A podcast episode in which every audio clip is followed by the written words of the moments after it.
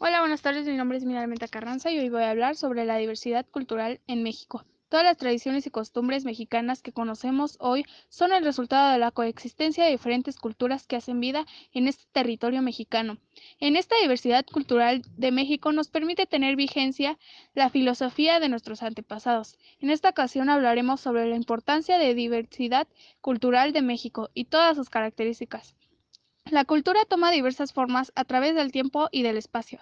Esta diversidad se manifiesta en la originalidad y pluralidad de identidades que caracterizan los grupos y las sociedades que componen la humanidad, fuentes de intercambios, innovaciones y creatividad. La diversidad cultural es para el género humano tanto necesario como la diversidad biológica para los organismos vivos. En este sentido, constituye patrimonio común de la humanidad y debe reconocerse y consolidarse en beneficio de la generación presentes y futuros. Por mi parte sería todo, gracias.